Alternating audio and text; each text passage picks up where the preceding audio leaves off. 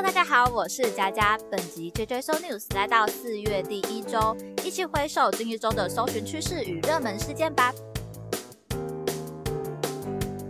连假四天刚结束，大家今天还好吗？这次的连假大家有没有去哪里玩呢？那我自己其实是呈现一个宅女的状态，基本上就是在家里面可能打扫啊、追剧跟嘴馋这样子。一直到昨天下午，我想说，嗯，好像天气蛮好的，阳光明媚这样子，应该要出去透透气，所以就有去了一趟高雄这个澄清湖。那也看到了我之前有在粉砖跟大家分享的花旗木这个盛开的场景。其实我第一次看到花旗木，我觉得是还算蛮。漂亮的，也推荐大家可以去走走看看哦。那这一次大家连假有没有去哪里玩呢？也欢迎跟我分享一下，也可以贴一下你的美照哦。我会把我这次的花期末的照片也贴在今天的贴文下面，也欢迎大家可以去看一下。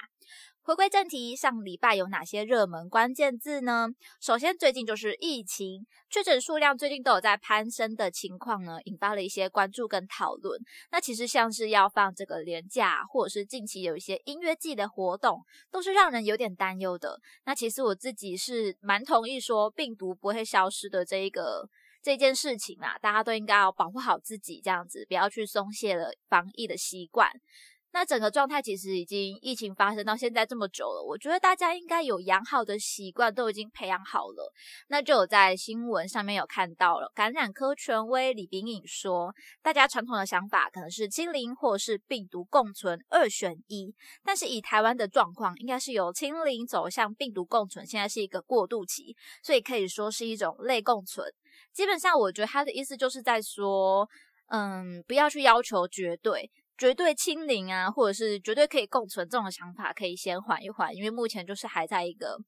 过渡的期间，就是你不能轻易的松懈，轻易的认为自己可以放松的跟病毒共存，那也不要想说可以轻易的达到清零这样子的目标喽。那其实讲到这个疫情的关键字，加上四月大家都有关注到的三个节日，就是愚人节、儿童节跟清明节。这一次的愚人节呢，其实卫生福利部也有提醒大家，不要拿疫情开玩笑，谨记不要散布疫情的假消息这一类的。好在应该是没有发生这样子的情况哦。那我在愚人节呢，其实有在粉砖分享了这个节日的由来，大家有没有看到啊？就是以前法国国王查理九世他有颁布这个法令，想要把四月一号改成。视为元旦的一月一号，是不是觉得？我觉得看到这里的时候，我就想说，嗯，国王蛮酷的。到底四月一号是元旦，跟一月一号是元旦有什么差别？反正有一个元旦就好了吧？那当然，这种有改革就会出现支持跟反对的人，所以这两方呢就开始大战了。守旧派他就会以讽刺的心态呢，在四月一号送新年礼物；改革派呢就会在这一天举办这个假的派对，然后再邀请守旧派来让他扑空这样子。所以这个两方的你骗我，我骗你的行为之下呢，才演变到今天的愚人节啦。其实看这个故事，我觉得 他们这个两边斗来斗去，这样子有点像小孩子，还蛮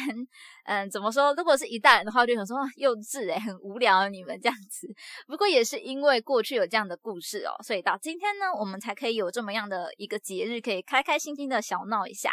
那如果要说这个愚人节这一次谁被闹得最惨，肯定就是登上关键字的周杰伦，因为他在这一天呢被骇客盗走了他的两个无聊猿的 NFT。登上了一个国际媒体的新闻。那这个无聊猿被偷了之后，其实就马上开始被转手了，以一百三十三元的以太币，大概是。一千两百四十元万元的台币跟一百五十五元的以太币，大概是一千四百万元的台币来去受到这个交易。那其实经过这一个新闻，是不是应该要想一下 NFT 的安全性到底如何？对于一些犯罪啊、骇客啊，该如何去避免或者是规范呢？也许就是相关的产业或者是玩家可以好好去做一下功课的部分。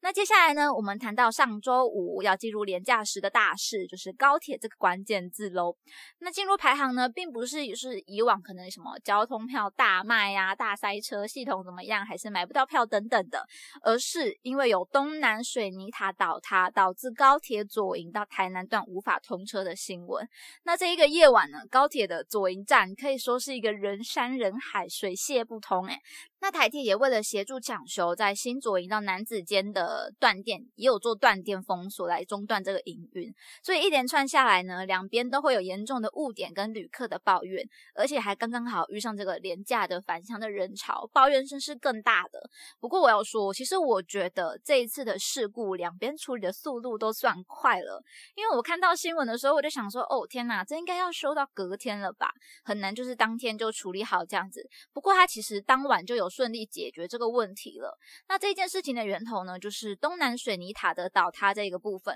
所以蛮多人在讨论了。这个拆除工程的影片有流出来，那大家就看为什么这个拆除工程会出现这样子的意外，是不是施工上有什么没有做好啊？还是大家可能开始怀疑说，哎，是不是不够专业等等？那它究竟是有处理上的疏漏呢，还是说真的是？纯属意外，这样子没有什么太大的疏漏问题，真的是无法预料的事情，这样子可能就是大家有点再去讨论的事情。那另外呢，大家会继续讨论的点，可能就是在高铁台铁这次的紧急应变不是很满意的这件事情。那毕竟事情发生的当下，那个现场的混乱，应该是卡在车站的人最清楚的。虽然我刚刚可能说，我觉得，哎，我觉得这一次台铁高铁的。呃，修理的速度算是快的，但那是因为其实我也不在现场，我那时候是在家接收到这个新闻。那我觉得他当晚就处理完是蛮好的，但是对于可能当下是有紧急想要处理什么事情啊，或是赶着要回家的人，他就会觉得，嗯，为什么你让我这样子不知道我要怎样啊？我跑来跑去啊，等了那么久之类的，可能会有这样的抱怨出现。那其实呢，经过这一次之后，是希望未来面对这样的应变呢，不管是这个。不管是哪一边啊，就是未来的应变上可以更加的顺畅了。那接下来我们看到登上排行榜的盛世二零二二葛莱美奖，那这是一个举办在美国，针对国际一些音乐作品相关的一个奖项。那在二零二二年呢，今年台湾设计师李正汉余威以董事长乐团与第二代马兰吟唱队的。阿浪歌专辑拿下了格莱美最佳唱片包装设计奖，超级佩服，所以大家要一起给一个掌声。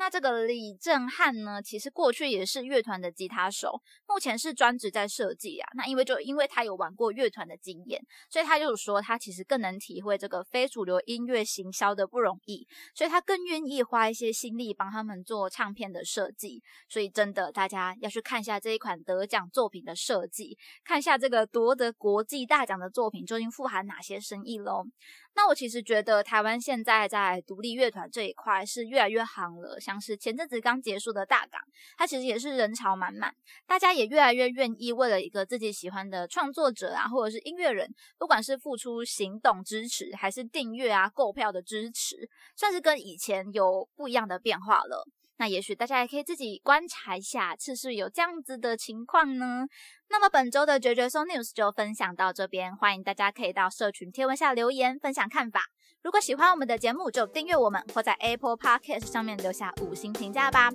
绝绝松 news 系列与大家一起思考与迈进，期待您下次继续收听。我是佳佳，大家拜拜。